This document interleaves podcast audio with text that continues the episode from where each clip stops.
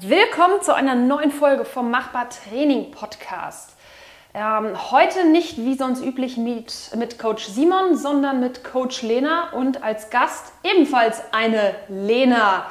Äh, Lena, stell dich doch mal kurz vor, damit alle Zuhörenden wissen, mit wem sie es zu tun haben. Hi, ja, ich heiße auch Lena, ich bin 28 Jahre alt und ich gehe seit Anfang des Jahres ins Machbar Trainingscenter. Genau. Ähm, warum sitzen wir denn heute überhaupt hier? Wir haben ja beide die Diagnose überhaupt, beziehungsweise bei mir wird stark vermutet, dass es das ist. Bei dir ist es bestätigt. Es geht um Endometriose. Ähm, seit wann weißt du, dass du es hast? Ähm, ich weiß es seit 2018, das war aber tatsächlich ein Zufallsbefund. Also meine Frauenärztin ähm, hat da irgendwas entdeckt in meiner Gebärmutter und hat dann gesagt, wir müssen mal ähm, eine Bauchspiegelung machen und da kam dann raus, okay, du hast Endometriose. Genau. Ähm, bei mir ist es so, ich weiß es seit äh, vier, fünf Wochen, dass das vermutlich Endometriose ist. Ähm, du hast ja eine Art Blog, ein Instagram-Profil. Ähm, hilft dir das Ganze, damit umzugehen und in den Austausch mit anderen zu treten? Ja, total. Also das ist echt eine riesige, tolle Community und ähm, ich finde, wenn man eine Diagnose bekommt, ähm, gerade solch eine, dann fühlt man sich am Anfang super alleine und deswegen finde ich es halt unfassbar wichtig, ähm, dass man sich eben austauschen kann. Mit Betroffenen ist das eben ähm, dann nochmal deutlich einfacher. Genau, Betroffene wissen ja in der Regel, was das ist. Ähm, für alle, die es jetzt vielleicht nicht wissen, erklär doch mal ganz kurz, was ist Endometriose eigentlich? Endometriose ist, ähm, wenn Gebärmutterschleimhaut ähnliches Gewebe sich ähm, in der Bauchhöhle ansiedelt ähm, und dann entstehen zum Beispiel Entzündungen an Eierstöcken, Darm, Bauchfell oder auch in seltenen Fällen außerhalb des Bauchraums, also in Lunge oder Gehirn zum Beispiel. Ähm, genau, und das verursacht extreme Schmerzen und dieses Gewebe verteilt sich natürlich auch und befällt Organe und dann kann es natürlich ähm, ja, zu heftigen Auswirkungen dann kommen und natürlich zu heftigen Schmerzen. Genau, ähm, auf das Thema Schmerzen werden wir auch gleich nochmal zu sprechen kommen. Ähm, erstmal nochmal über dich. Wie bist du denn überhaupt hier bei uns gelandet im Trainingscenter? Ja, also ich muss dazu sagen, eigentlich äh, sind wir eine Familie, die sehr, sehr viel Sport macht. Und ich habe auch früher super viel Sport gemacht, viel Volleyball, viel Badminton und so. Und dann kamen halt irgendwann die Schmerzen. Dann hatte ich super Schiss und dachte mir so, boah, nee, hm, jetzt traue ich mich nicht mehr. Und das ging dann wirklich so zehn Jahre tatsächlich. Ähm, und ich bin wieder an Sport gekommen, weil eben mein Freund hier zum Machbar gegangen ist und ähm, super begeistert war und gesagt hat, ey, ist eine ganz tolle Betreuung und das würde dir auch super gefallen. Und ich muss auch sagen, ich habe mich natürlich irgendwie schon wieder nach Sport gesehnt, aber ja, wie gesagt, habe ich halt nicht getraut und irgendwann habe ich gedacht, komm, machst es halt und probierst es mal. Und ja, jetzt bin ich halt hier und bleib auch noch ganz, ganz lange.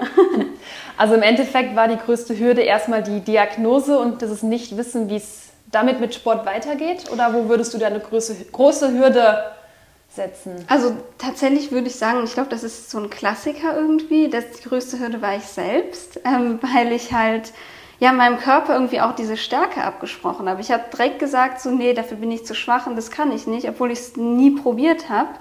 Ähm, ja, und äh, da bin ich natürlich froh, dass ich das bekämpft habe, wobei ich heute immer noch so ein bisschen damit kämpfe, ne? dieses ja, mir das nicht zuzutrauen, manches. Es ist ja auch im Prozess, ähm, es ist ja selten der Fall, dass man von jetzt auf gleich äh, alle Ängste bezwingt. Was ist denn bisher, du bist jetzt seit gut fünf Monaten im Training, dein größter Zugewinn durchs Training gewesen?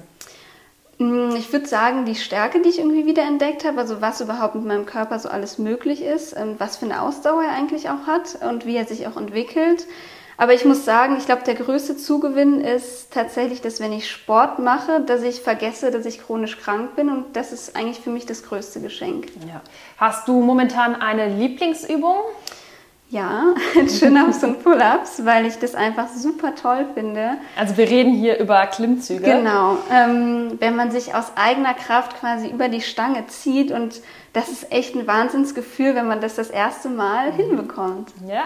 Was ist dein nächstes Trainingsziel? Der Chin-Up, der hat ja geklappt.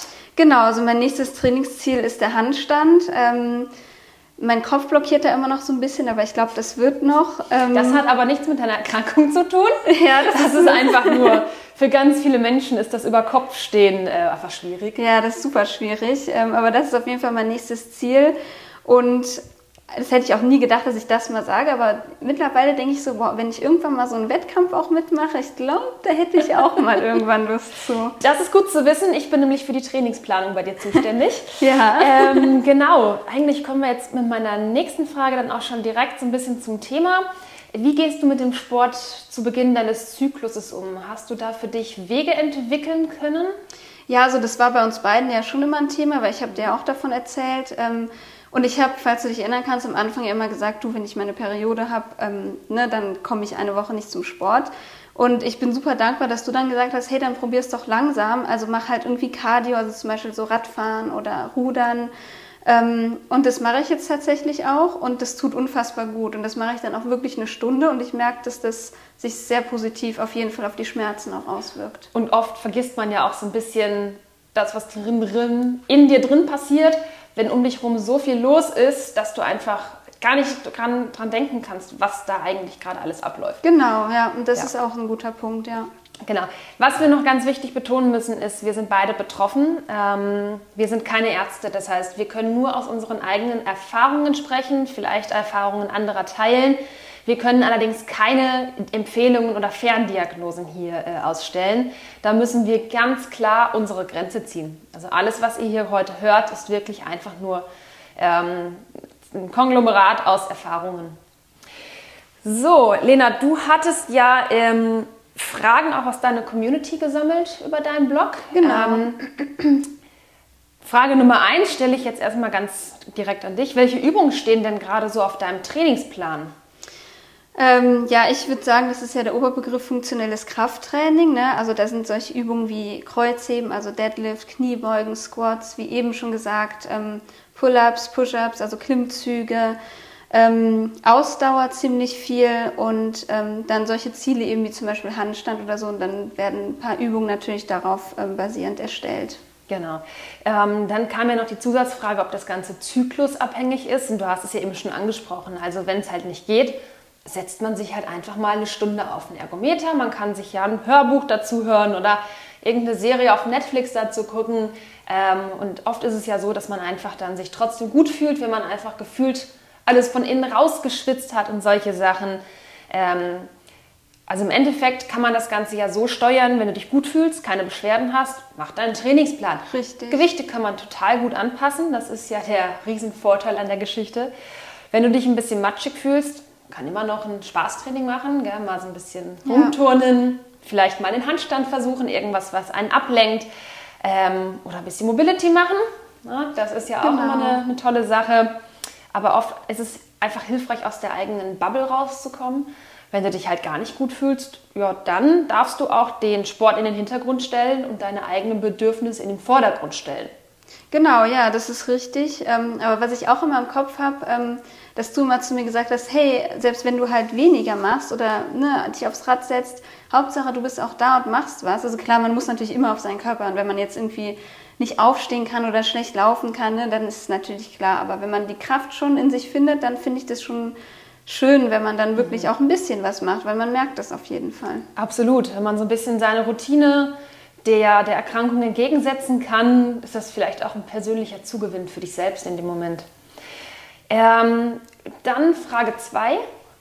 Da wurde er gefragt, nach dem Sport immer Schmerzen im Unterleib, was tun. Hast du das schon mal gehabt nach dem Sport? Ähm, ja, also ich hatte es früher ganz oft, ähm, vor allem nach dem Joggen und so. Deswegen, das war ja auch der Punkt, warum ich gesagt habe, boah, nee, so Sport lasse ich mal lieber. Ähm, ich muss ehrlich sagen, als, ähm, als ich hier angefangen habe, hatte ich natürlich Personal Trainings mit Lena. Also Lena hat mit Übungen gezeigt, ähm, weil ich mich ja noch nicht so auskannte und so. Und ich hatte nach den ersten beiden Personal Trainings auch Unterleibsziehen, aber es ging noch. Und ähm, dann habe ich mir so gesagt, okay, probier es halt trotzdem weiter. Und es wurde tatsächlich besser. Das heißt natürlich nicht, dass es bei jedem so ist. Jeder ist individuell. Aber bei mir persönlich war das so. Deswegen, also bei mir hat es tatsächlich geholfen, ähm, das trotzdem regelmäßig weiterzumachen, weil es hat es tatsächlich verbessert. Ja. Als Trainerin kann ich zu der Frage primär erstmal nur sagen, dass natürlich das Ganze sehr individuell ist.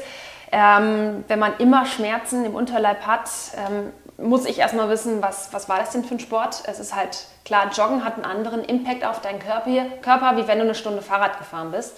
Ähm, natürlich ist auch die sportliche Vorgeschichte da immer wissen, äh, hilfreich zu wissen, welche Übungen, welche Intensität der Übungen ausgeführt wurden und in welcher Zyklusphase diejenige war. Ähm, weil klar, immer Schmerzen im Unterleib, ja, klingt erstmal sehr, sehr verallgemeinert. Da kommen einfach ganz viele Sachen ins, ins Spiel, die man wissen muss. Und generell, da sind wir auch wieder beim Punkt, können wir da keine Ferndiagnosen stellen. Richtig. Ja, das muss man immer wieder hervorheben. Aber deswegen finde ich es halt auch wichtig, dass man es aber bespricht. Also wenn, wenn man jetzt ins, ins Fitnessstudio geht, dass man nicht einfach sagt, so, ich lege jetzt los, sondern ich finde, da muss schon jemand sein, der einen auch dann im Notfall unterstützt, auf jeden Fall. Genau. Und dann, wir hatten ja eben schon mal auch die Blockade im Kopf. Wie fange ich an, wenn ich diese Blockade im Kopf habe? Wie hast du deine Blockade, die du auch ein Stück weit hattest, gelöst? Ja, klingt jetzt easy, aber tatsächlich einfach machen und ähm, ja, sein Körpervertrauen irgendwie zurückgewinnen und sagen, hey, okay, versuch's, ähm, guck einfach, wie weit es halt klappt. Und wie gesagt, aber das ist auch völlig normal, solch, solch eine Blockade. Also ich hatte das halt echt irgendwie zehn Jahre lang. Ähm, und ich kann gar nicht sagen, wann es so Klick gemacht hat. Es war einfach so, dass ich gesagt habe, okay, jetzt probierst du es halt, weil irgendwie hatte ich halt wieder Lust auf Sport. Und ja. Ja. Ich glaube, wenn man da, wo man Sport macht, wenn man sich da wohlfühlt und aufgehoben fühlt und auch so das ganze Trainerteam ähm, einem das Gefühl gibt, du, du machst es gut, du bist auf dem richtigen Weg und wenn du dich immer wieder neu herausforderst, aber eben nicht überforderst, das ist mal ganz wichtig, ähm, da kommt man da ganz gut mit der Blockade langsam drüber hinweg. Das ist vielleicht nichts, was von jetzt auf gleich passiert. Das ist ein schleichender Prozess. Ähm, man muss ein Stück weit finden, die Sportart finden, die einem Spaß macht. Also für dich ist es Functional Fitness. Ja. Ich glaube, da gehst du voll drin auf hier im Trainingscenter. Aber jemand anderes, der will dann vielleicht lieber Step Aerobic machen oder Power Yoga oder sowas. Also das ist einfach sehr individuell.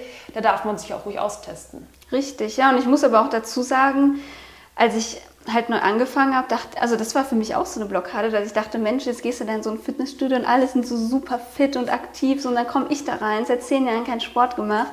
Es war super unangenehm, also ich habe mir so gedacht, super unangenehm eigentlich, aber das ist gar nicht so. Es hat einfach, jeder hat sich irgendwie gefreut und alle sind jetzt für mich irgendwie so Vorbilder, Inspiration, auch so ein Blick in die Zukunft, wie es halt werden kann und ähm, unterstützen einen auch, auch wahnsinnig viel. Und das finde ich so toll, dass irgendwie jeder, der auch hier ist, also dass man sich gegenseitig halt so unterstützt und dass man gar keine Angst haben braucht.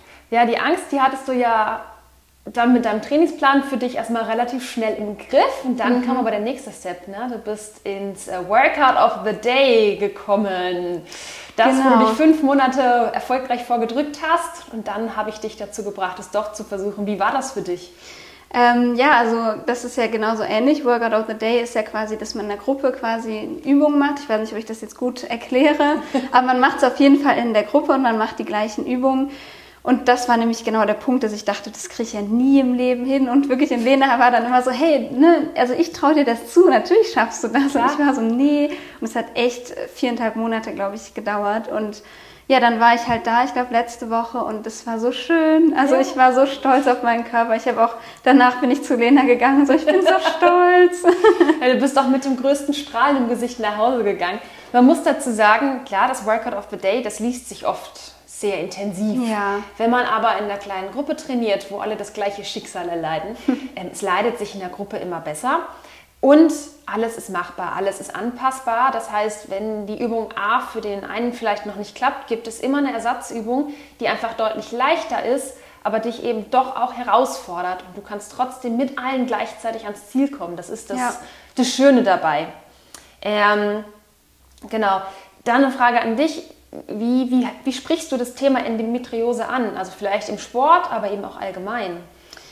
Ja, das ist eine schwierige Frage, weil das natürlich was super Persönliches ist und ähm, das natürlich wahrscheinlich oft auch als schwach dargestellt wird. Ne? Also man hat eine chronische Erkrankung und dann, ja, also es ist schwierig, ähm, aber mir ist es tatsächlich so, dass ich es einfach anspreche. Also zum Beispiel bei dir, Lena, habe ich es ja sofort angesprochen. Ich habe auch gesagt, hey, und das finde ich übrigens auch super wichtig, da und da sind meine Schmerzen, das sind meine Probleme, dass man sich so ein bisschen darauf einstellen kann. Aber ich glaube, ja, also ich glaube, hier ist es echt wichtig, ähm, ja, was heißt mit der Tür ins Haus zu fallen? Natürlich trotzdem das gut aufzubereiten und ja, aber man sollte es auf jeden Fall einfach ansprechen. Also das brauchst du auch als, als Trainer. Du brauchst die Transparenz eben vom Trainierenden, vom Sportler. Ähm, natürlich, Endometriose ist ein frauenlastiges Thema. Da haben es die Männer nicht so schwer mit. Und es ist eine Krankheit, die bei vielen noch nicht im Bewusstsein ist. Also früher hieß es ja immer, stell dich nicht so an, das sind ja nur Regelschmerzen. Inzwischen weiß man, dass es mehr als nur Regelschmerzen in, sein kann. Ähm, oft ist es halt so, dass du als Trainer natürlich nicht alle Krankheiten kennst oder nicht ja, kennen klar. kannst. Auch wir haben unsere Limits. Ähm, das Thema gewinnt aber mehr und mehr an Aufmerksamkeit. Also wenn du deinem Trainer sagst, ich habe das Problem Endo oder die Krankheit Endometriose, gib ihm auch die Chance, sich darüber zu informieren ähm, und sich da einzulesen, um überhaupt erstmal einen Überblick dazu zu gewinnen. Weil, wie gesagt, du kannst als Trainer nicht alle Krankheiten auswendig kennen und wissen, wie du damit umgehst. Ne? Ja, genau. genau. Also Transparenz, Kommunikation sind ganz, ganz wichtig. Ein guter Trainer bietet dir auch die Möglichkeit, das vielleicht in einem extra Raum zu machen, ähm, dass du das nicht mitten auf der Trainingsfläche machst. Ja. Das ist auch manchmal ganz nett. Genau. Und jetzt kommen wir dann eigentlich schon zu einer, ich glaube, der wichtigsten Fragen überhaupt. Hat Sport positive Auswirkungen auf die Endometriose bzw. auf die Schmerzen? Bei mir ist es ein ganz klares Ja. Ich habe auch letztens mit einer Freundin telefoniert und dann habe ich zu ihr gesagt, hör mal, also wenn ich jetzt darüber nachdenke, seit Januar habe ich gar keine Schmerzen mehr, also wirklich gar nicht mehr. Und wenn, dann halt nur ganz, ganz leicht. Und ähm, ja, also der Sport hat definitiv ähm, damit zu tun. Und bei mir war es früher tatsächlich so, dass ich bei kleinsten Bewegungen, also ich habe mich zum Beispiel nach rechts oder nach links gedreht und dann hat es super gezogen und ich konnte mich kaum mehr bewegen. Ähm, das ist natürlich auch alles weg. Also mein, ich bin deutlich beweglicher ähm, geworden. Ja, und äh, ich habe das Gefühl, dass mein ganzer Körper einfach aufgelockert ist und das ist ein super schönes Gefühl. Also ich kann aus wissenschaftlicher Sicht dazu sagen, dass, ähm, dass man vermutet, dass der Körper durch Sport schmerzresistenter wird und das einem auch helfen kann, wie gesagt kann, nicht muss, beim Umgang mit den Endometrioseschmerzen. Also das hört man wieder, immer wieder, das liest man auch in vielen Foren, dass Betroffene vor allen Dingen durch Sport schmerzresistenter werden, beziehungsweise ähm, vielleicht auch ein Stück sich mehr ablenken können vom Schmerz ja. und damit den Schmerz als solches gar nicht mehr so stark wahrnehmen. Also das ist, wäre ja ein schöner Nebeneffekt, wenn das dementsprechend ja. dann auch wirklich so ist. Also bei mir fühlt es sich auf jeden Fall so an. Also ja. da ist, ja, also wie gesagt, aber es ist halt nur aus meiner Sicht, dass da irgendwie schon ja, ein positiver Einfluss gegeben ist. Genau. Das heißt, du machst auch Sport, wir haben es ja eben schon gehört, während deiner Periode. Richtig. Und du nimmst dir einfach auch die Freiheit, und die habe ich dir ja auch ganz bewusst gegeben, wenn du Schmerzen hast, alles anzupassen. Genau, ja. ja. So habe ich das übrigens auch als Trainerin, also mit meiner Vermutung. Ähm, ich habe immer schon sehr starke Regelschmerzen gehabt und das wurde halt nur als Regelschmerz abgetan.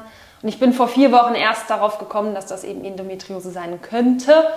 Ich bin aber immer schon ein Fan davon, dass ich mein Training anpasse. Das heißt, wenn ich jetzt merke, mh, hm, ähm, geht heute nicht ganz so gut, dann gucke ich in meinen Trainingsplan, habe ich vielleicht eine Einheit, die ich einfach switchen könnte, die nicht ganz so hart ist, um das einfach ein bisschen anzupassen. Man muss aber dazu sagen, ich habe einen milden Verlauf, das heißt, ich habe zwei Tage mit Ibuprofen und dann läuft das auch alles wieder ganz gut ohne. Ähm, ich glaube, da kann ich mich glücklich schätzen, dass das nicht so einschneidend ist. Aber klar, natürlich, ähm, Endometriose kann den Einstieg in den Sport schwer machen, Angst machen. Und dann kommen wir jetzt auch schon so zur letzten Frage von deiner Community, speziell an dich. Mhm. Wie kann man die Angst vom Sport überwinden und das Vertrauen in den Körper zurückgewinnen? Ja, also wie gesagt, bei mir war das am Anfang ja wirklich so, dass ich super Schiss hatte. Deswegen frage ich dich nochmal, weil du kannst dich ja noch daran erinnern, als du mich so kennengelernt hast, als ich die ersten oh ja. Male da war. Wie hast du mich denn so empfunden? Ähm, natürlich, man kommt hier ins Trainingscenter und da laufen auf einmal fünf Menschen auf Händen und die nächsten machen gerade die schönsten Klimmzüge oder stemmen unfassbar viele Gewichte.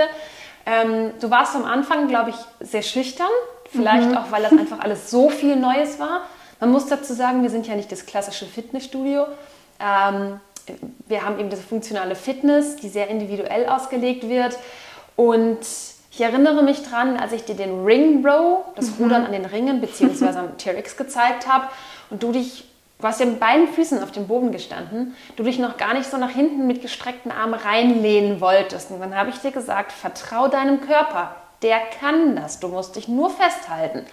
Na, und fünf Wochen später kam dann schon dein erster Chinner. Ja. Also ähm, ich glaube, das hast du gar nicht so mitbekommen, aber du bist jedes Training ein Stück über dich hinausgewachsen, hast ein bisschen mehr Selbstbewusstsein bekommen.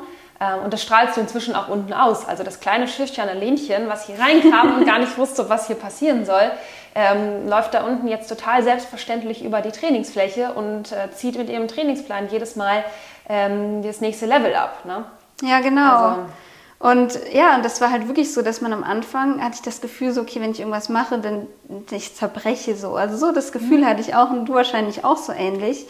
Ähm, und hier ist die Antwort auch wieder ähnlich. Also wie kann man die Angst überwinden oder sein Vertrauen zurückgewinnen? Ähm, ja, indem man langsam anfängt, indem man auf seinen Körper hört, weil das ist natürlich auch so ein Ding. Du musst natürlich auch mit deinem Körper kommunizieren. Ne? Du Absolut. Musst, ähm, ja, einfach ausprobieren und ähm, wenn es zu viel wird, kann man natürlich immer noch aufhören. Das muss man sich auch immer sagen, ne? dass man ja nicht da irgendwie jetzt mit 100 Kilo ähm, Kreuzheben anfangen muss. Ne?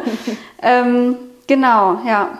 Ja, und was man sich immer noch ähm, klar werden muss, wovor habe ich denn eigentlich Angst? Ja, richtig. Habe ich jetzt Angst vor der Umgebung? Vielleicht ist dann das überfüllte Fitnessstudio, auch wenn es super günstig ist, nicht die richtige Welt, um mit dem Training zu beginnen. Ähm, habe ich vielleicht irgendwas schon erlebt, irgendwelche Erfahrungen machen müssen, irgendwelche Enttäuschungen, Intus, ähm, an denen es jetzt gerade liegt? Oder habe ich irgendwelche Reaktionen meines Körpers in der, in der, in der Vergangenheit wahrgenommen, die mich jetzt gerade einfach, ähm, ja, die mir diese Angst geben, den Sport zu machen? Also oft ist es so, wenn ich den, den Grund für meine Angst finde, kann ich ja schön mit dem arbeiten und lernen, damit umzugehen und ihn loszuwerden. Genau, ja. ja. Ja, ich kann hierzu noch eine kleine Geschichte erzählen. Und zwar ähm, mache ich ja seit, seit, eigentlich seit Anfang an schon Klimmzüge. Und ähm, beim letzten Training war es halt so, also wenn man Klimmzüge macht, dann kann man natürlich nicht direkt zehn Stück machen, sondern in der Regel nicht. In der Regel nicht. Und wir haben hier die Möglichkeit, dass wir eben Bänder nutzen, die uns stützen. Dann hat man natürlich verschiedene Stärken, also ganz stark, mittelstark und weniger stark. Ähm, und in unserem Trainingsplan stehen natürlich auch Kommentare. Und Lena hat bei mir geschrieben, du nimm doch mal das mittelstarke Band, mach acht Wiederholungen, vier Sätze. Das starke Band brauchst du nämlich nicht mehr. Genau, so und ähm, ich natürlich, ne, wie ich denn so bin, habe aber beide hingehangen an die Stange und war dann so, okay, ich nehme das stärkste Band nochmal mit, weil wer weiß. Und Lena war dann so, ja, wieso hast du denn jetzt das stärkste Band eigentlich hingehangen? Dann habe ich gesagt, ja, so für den Notfall. Und ähm, dann meinte Lena so, für welchen Notfall? Dann habe ich gesagt, ja, falls ich das halt nicht schaffe mit dem mittelstarken Band. Und ähm, ja, lange Rede, kurzer Sinn, natürlich hat das mittelstarke Band ausgereicht. Ähm, und ich habe es mir aber halt wieder nicht zugetraut und ähm, war aber froh, da sieht man mal irgendwie, dass du meinen mhm. Körper und was er kann vielleicht manchmal besser kennst als ich. Also ich glaube, das, äh, da gehen wir schon fast in der nächste Frage, die dann an Micha gehen soll, über. Das ist ganz wichtig, wenn du einen Trainer hast, in einem Umfeld wie hier, der dich regelmäßig zu sehen bekommt, weil du regelmäßig ja. zum Training kommst, können wir sehr gut nach einer Zeit einschätzen, was du eigentlich kannst. Und du darfst dich und du sollst dich ja auch ruhig mal selbst überraschen. Was ist denn der Worst Case in solchen Fällen? Der Worst Case wäre gewesen, du gehst doch auf das Band hin, wieder ja. zurück. Aber ähm, in den Momenten darfst du dich ruhig aus der Komfortzone raustrauen und lernen, deine eigenen Fähigkeiten selbst besser einzuschätzen. Genau, ja. ja. An dem Punkt äh, mit Klimmzug und Band und sowieso oder eigentlich bei jeder Übung ähm, nicht so richtig sich einschätzen zu können, steht, glaube ich, jeder am Anfang und es braucht auch seine Zeit. Aber das kommt dann, dass man lernt zu ja. verstehen, das kann ich, das kann ich sehr gut. Ja, aber ich bin so froh, dass ich dich halt dann auch als Unterstützung immer habe, weil ähm, das hilft ungemein. Und wenn ich mal nicht da bin, hat es den Simon genau. oder den Christoph, die können das fast auch so. Ja, ja. auf jeden Fall. genau. So, was gibt es denn noch für weitere Fragen, die du vielleicht an mich hast? Ähm, genau, du hast es ja eben schon ein bisschen angesprochen. Ähm, wie findet man denn solch eine Trainerin wie dich, die sich auch mit der Thematik auseinandersetzt? Also da würde ich tatsächlich sogar fast unser Trainerteam einschließen, weil mhm. auch bei den Jungs, ähm, wir, wir reden ja immer mal wieder auch mit drüber, dass ähm, Verständnis dafür wächst. Klar, im Körper eines Mannes, da fühlt sich das vielleicht ein bisschen anders an. Ähm, aber wichtig ist, dass der Trainierende oder der Sportler erstmal offen mit dem Trainer redet, weil wenn der Trainer nicht weiß, worum es geht, oder die ganze Geschichte nicht kennt, ist es natürlich auch schwer für den Trainer, das richtige Programm aufzustellen oder das, das richtige, ähm, ja, die richtigen Worte zu finden für den Sportler. Ja. Ähm, wichtig ist, dass natürlich beide auf einer gleichen Ebene kommunizieren, aber ich glaube, das hat nichts mit, mit ähm, Erkrankungen oder Co. zu tun, sondern wenn du einen Coach hast, mit dem du weißt, hey, mit dem kann ich reden, der versteht mich, ich verstehe ihn, erleichtert es einfach alles. Wenn du einen Trainer hast, wo du merkst, ja, wir, wir hängen irgendwie, irgendwie passt das bei uns nicht, dann ist es nicht der richtige Trainer. Ja. Also das ist, glaube ich, eine sehr, sehr allgemeine Sache. Und wichtig ist halt, dass man sich gegenseitig auch Feedback gibt. Also als Trainer ist es natürlich wichtig zu wissen, hey, ich habe das genau verstanden oder das tut voll gut zu sehen, was mein Körper eigentlich kann. Es ist schön zu sehen, dass ich es kann, obwohl ich es mir noch gar nicht zugetraut habe. Gleichzeitig tut es auch, glaube ich, dem Sportler gut, wenn der Sportler sieht, ja, das, das kann ich. Ähm, alle trauen es mir zu, jetzt muss ich es nur noch umsetzen. Ja. Also das ist Geben und Nehmen ist da, glaube ich, auf allen Ebenen sehr, sehr wichtig. Auf jeden Fall. Ähm, ja, und gerade mit der Thematik, ähm, da fällt mir ein, es gibt ja auch hier in dem Fitnessstudio Mobility, da macht man so ja, Yoga und Dehnübungen und. Immer ganz abwechslungsreiches Programm. Genau, und ich kann mich noch erinnern, ähm, als ich mal irgendwann auch meine, meine Tage hatte, dass ähm, der Christoph an dem Abend diesen Kurs gemacht hat und da habe ich auch irgendwie mit ihm geredet, habe gesagt, du, ich bin heute auch ein bisschen schwach und so im Training. Und ich weiß noch, er hat dann den Plan gemacht für Mobility und kam dann zu mir und hat gesagt, du, guck mal, das sind die Übungen. Ist es, schaffst du das heute Abend? Ist es okay für dich? Und das fand ich irgendwie total schön, dass er da auch auf mich halt eingegangen ist. Er hat gesagt, du, nicht, dass du da irgendwo Schmerzen hast, dann können wir das auch streichen und so. Und das fand ich super schön. Ja. Also es gibt immer den Plan A, und dann noch ein Plan B und C. Genau. Das Alphabet hat ja einige Buchstaben, ja. Genau. Genau. Ähm, wie ist es denn, wenn jetzt jemand reinkommt und dir von einer chronischen Erkrankung erzählt? Worauf achtest du denn dann besonders? Also ganz wichtig ist immer so das Befinden des Trainierenden. Also ich gehe jetzt erstmal allgemein von den Erkrankungen aus. Ich möchte jetzt keine Erkrankung per se ausschließen für Training. Ähm, dafür gibt es einfach zu viele davon. Allgemein ist es wichtig, dass der Sportler sich im Training gut fühlt. Oft wird dann erzählt, ah, das tut weh, und dann denkst du als Trainer, hey, das tut weh, äh, was, was, ist, was, was genau tut weh? Und dann ist es aber mehr, dass einfach der Muskel zum Beispiel ermüdet und ein Sportler sich noch nicht mhm. richtig ausdrücken kann. Ähm, also das Befinden im Training soll positiv gut sein, Ermüdung darf sein, man spürt auch mal einen brennenden Muskel, das ist gar kein Problem. Und auch nach dem Training soll es dem Sportler gut gehen. Natürlich ist man vielleicht mal müde oder mal platt. Äh, man hat mal Muskelkater, das gehört dazu. Aber ähm, das allgemeine Grundbefinden sollte weiterhin positiv und gut sein. Und das hilft dem Trainierenden eben auch wieder, dieses Vertrauen in den Körper aufzubauen, in vielen kleinen Schritten. Ne? Das ist immer ganz wichtig. Da kommt nicht diese eine große Stufe, sondern es sind ganz viele kleine, verschieden große Stufen. Und man darf auch immer mal wieder den Vergleich ziehen zu dem, also vom Zeitpunkt, wo man gerade ist, wenn man schon länger dabei ist, zu dem, wo man mal angefangen hat. Das darf man als Sportler von sich aus machen und sich auf die Schulter klopfen.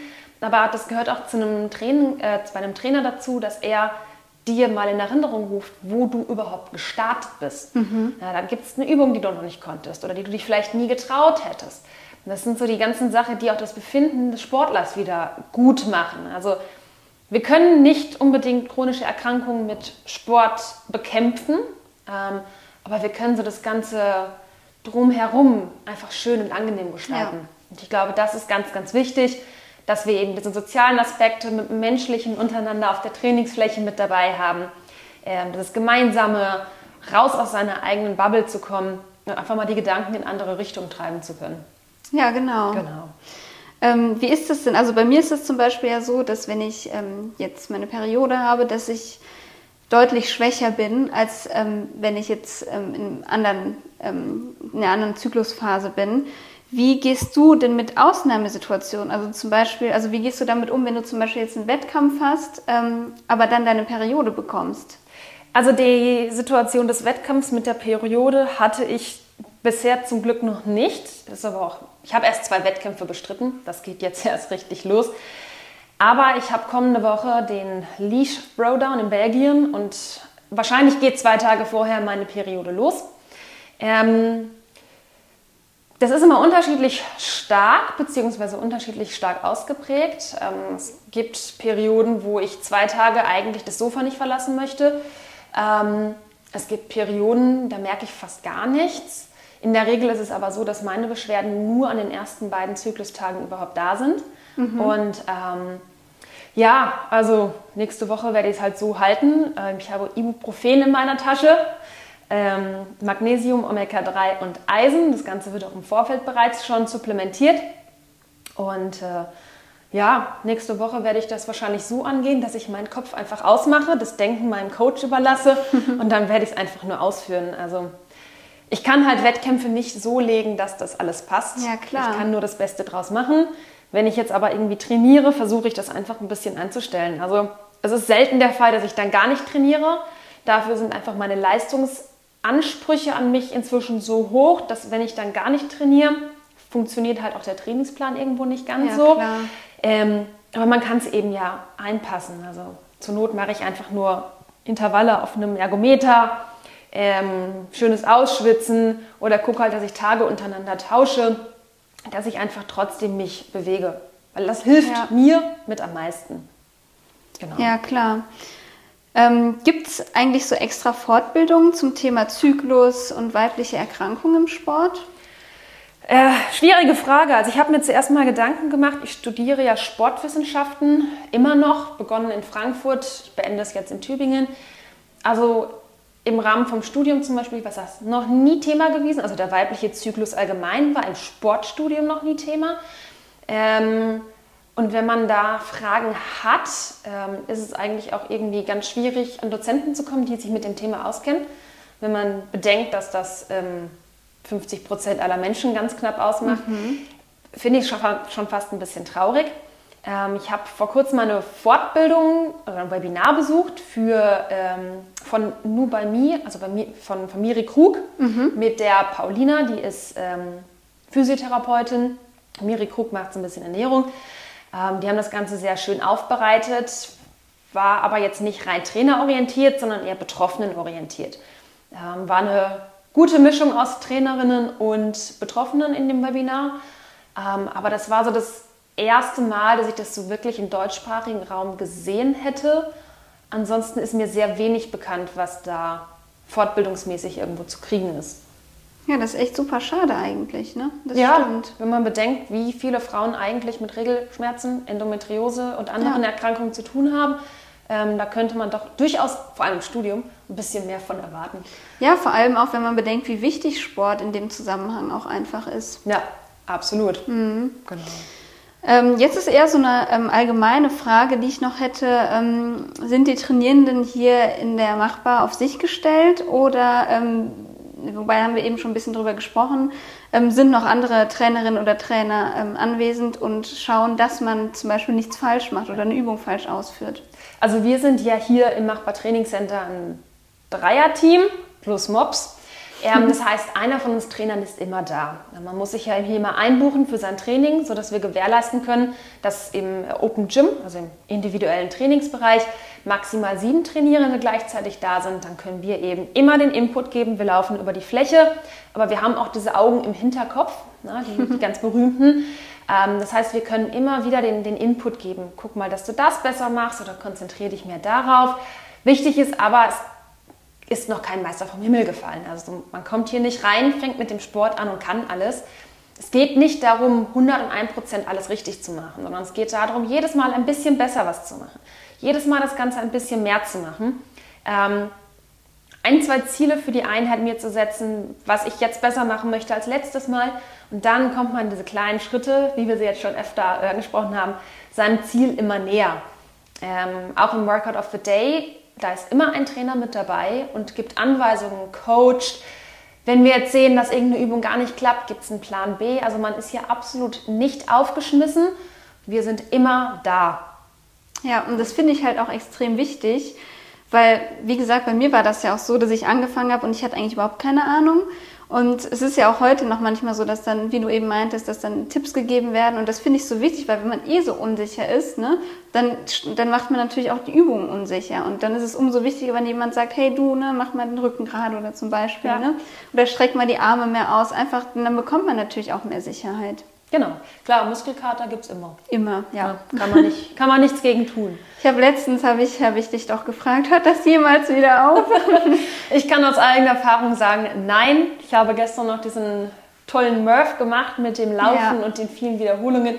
Nein, Muskelkater hört nie auf. Muskelkater ist, so blöd es klingt, manchmal aber auch die schmerzhafte Bestätigung für, ich habe mich bewegt. Ja, Genau. Aber es ist ja auch ein schönes Gefühl. Absolut, genau. Schönes Gefühl. Möchtest du noch irgendwas zum Abschluss an unsere Hörerinnen äh, mitgeben? Ja, vielleicht, ähm, wenn ihr Angst habt oder euch nicht traut, ich kann das total verstehen, aber hört einfach auf euren Körper, probiert es, versucht auch den Druck rauszunehmen und ähm, ja, sucht euch jemanden, der euch auch betreuen kann und dann kann man Schritt für Schritt gehen und dann wird das alles auch wunderbar klappen. So war es bei mir auch und wie ihr hört, bin ich jetzt sehr, sehr positiv und ich habe immer gesagt, ich habe so Angst vor Sport, aber ja, es ist ein wunderbares Geschenk, was ich mir dieses Jahr selbst gemacht habe, dass ich jetzt einfach sportlich aktiv bin. Sehr schön, gut. Das war's dann wieder mit einer weiteren Folge vom Machbar Training Podcast. Ähm, Mal schauen, wie es dann in der nächsten Folge weitergeht. Denkt dran, alles ist machbar. Bis zum nächsten Mal, Coach Lena.